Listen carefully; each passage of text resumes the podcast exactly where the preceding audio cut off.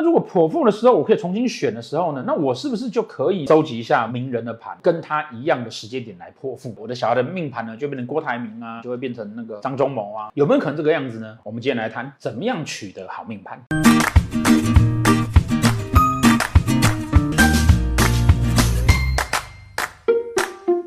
出生的时候啊，已经命定了。那我们大概也不能够去跟动自己的命盘。虽然坊间有一种讲法，就是说，哎，可以透过假死的状态，帮你做一场法会，然后呢，假装您死掉了，重新挑一个时间，让你呢重新出生。这方法都有用哈。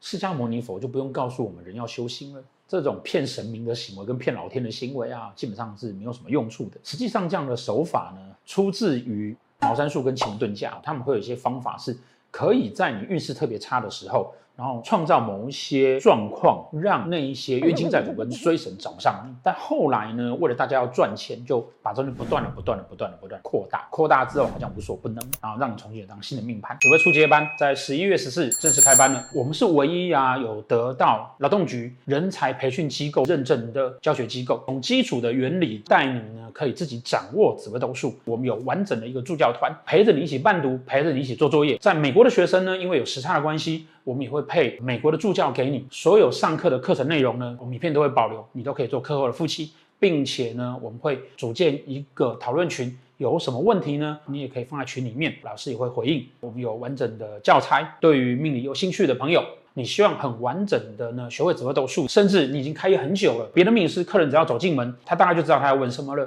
甚至连生辰八字都不需要，这些高阶的技巧在我们的课程里面通通都有。十一月十四号即将开课了。欢迎大家来报名。实际上还是跟大家讲，你去用逻辑想一下，这招如果有用，那那个帮你做法的人，他也不用帮你做法嘛，他把自己改成马斯克就好了嘛，这样不就好了吗？他还帮你做改运要干嘛？累死了。所以有的时候用逻辑想一下，你就知道说这事情根本不可能，那就是神棍在骗你的。所以因此呢，我们大概已经没有机会了去改我们自己的命盘了。那唯一有可能有机会的重新打造一张好命盘是什么？就是我们生小孩剖腹这件事情。好，那如果剖腹的时候我可以重新选的时候呢？那我是不是就可以呢？收集一下名人的盘？那我就是用那个跟他一样的时间点来剖腹。我的小孩的命盘呢，就变成郭台铭啊，就会变成那个张忠谋啊，就会变成谁谁谁谁谁。有没有可能这个样子呢？当然，首先这会有个问题啊，你不能够用斗数的角度，你要用八字的角度。那不然你用斗数的角度呢？这个厉害的人呢，他是那个一八六六年生，你也没办法用年嘛，对不对？你只能去用。那个八字的那个干支相通的，那打出一张一样的命盘出来。但是这样子呢，是不是就等于你有办法自己为自己的小孩创造出一个好的生命出来？我们上课的时候常开玩笑讲说啊，日本的皇帝叫天皇，因为他们是天命神兽，所以他们的皇帝叫天皇。那什么比天皇大呢？就是天皇老子比天皇大。但是现实的情况是啊，天皇老子大部分也是天皇，他要把生出天皇出来。那如果你生不出天皇出来，你自己本身不是天皇，那你要怎么样可以比天皇更厉害，成为天皇老子？唯一的一条路啊，就是什么？就是把女儿嫁给他，那你就是天皇老子，因为是他的岳父啊。OK，所以那个日本战国时代啊，很多的幕府将军都是用这样的方式，他把他自己的女儿嫁给天皇，用政治上的联姻，然后去巩固自己的权利，然后让自己呢。的身份变得是贵族化，那现实的情况，我们自己有没有可能透过这样子啊？我就啊去婆一个跟郭台铭八字一样，我去剖一个跟张忠谋八字一样，然后我就可以变成张忠谋他爸，有没有可能呢？实际上是不可能。为什么呢？因为啊，我们实际上在挑剖腹的时候啊。大家要注意几件事情，就是啊，你必须要去挑出的这个盘，那个孩子的父母宫、兄弟宫，就代表爸爸跟妈妈的宫位呢，要跟现实的状况相同。如果你生了小孩哈，你第三大线生小孩，你第四跟第五大线呢，你并没有出现非常旺盛的情况，哇，你可以赚大钱等等的，结果你去挑了你的小孩，第二大线他上大学的时候，他的父母宫三级佳慧，然后他爸爸赚大钱。这样合不合理？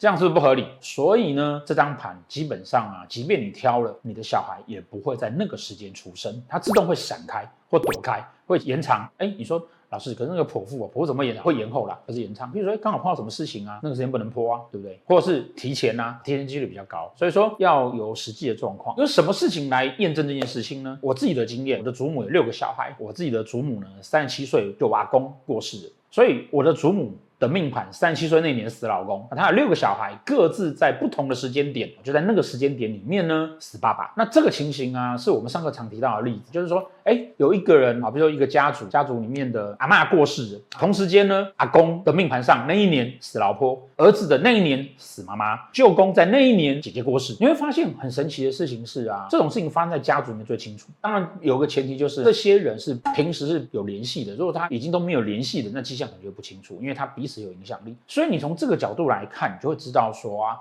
你根本不可能挑出一个是不一样的，就是说你的孩子哇，父亲爆发，但你的盘上没有，根本不可能这样做。那有没有可能说，哎，老师，那我就是透过我的小孩子的命盘，父亲爆发，那我是不是就跟着会发呢？当然不可能啊，因为你出生比你的小孩早，你三十五岁生小孩，三十五年前你出生的那个一刻，你的盘就出现了，那个时候就说明了你可能人生大概是什么样子，怎么可能透过你的孩子再来改你呢？所以这样子的观点其实也是不对的。所以我们实际上我们在挑剖腹的时候呢，事实上都要注意这些事情，不可能去挑一个太离谱的状况。那你可能会问说，那这样子的情况下，挑剖腹有什么意义呢？其实还是有的。我们常说的嘛，人到了可不可以改运？可以。就我是个天生的胖子，但是我也透过上健身房变瘦，这是可以的。可是我再怎么瘦，我也很难做到像运动员那样体脂肪只有三趴，那可能非常非常难，也不是做不到啦，那就难度很高。那同样的呢，我家里的遗传基因生出来，我就是一百七十公分高，那我就很难透过改运，好，或者透过什么东西把我自己改成一百八十公分。当然了，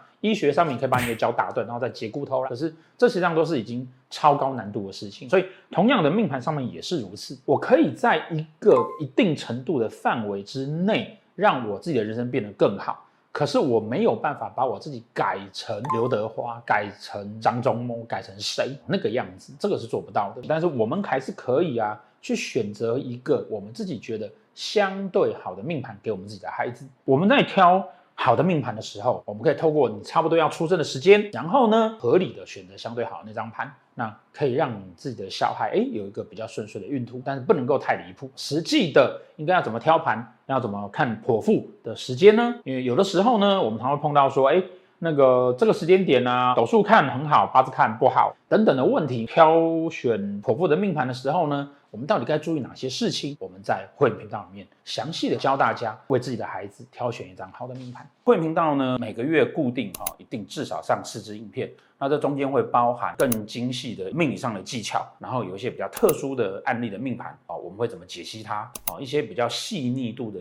解盘的逻辑，我们每个月会固定有一个时间呢，会做直播，当面的来聊。好，你有什么样斗数上的问题？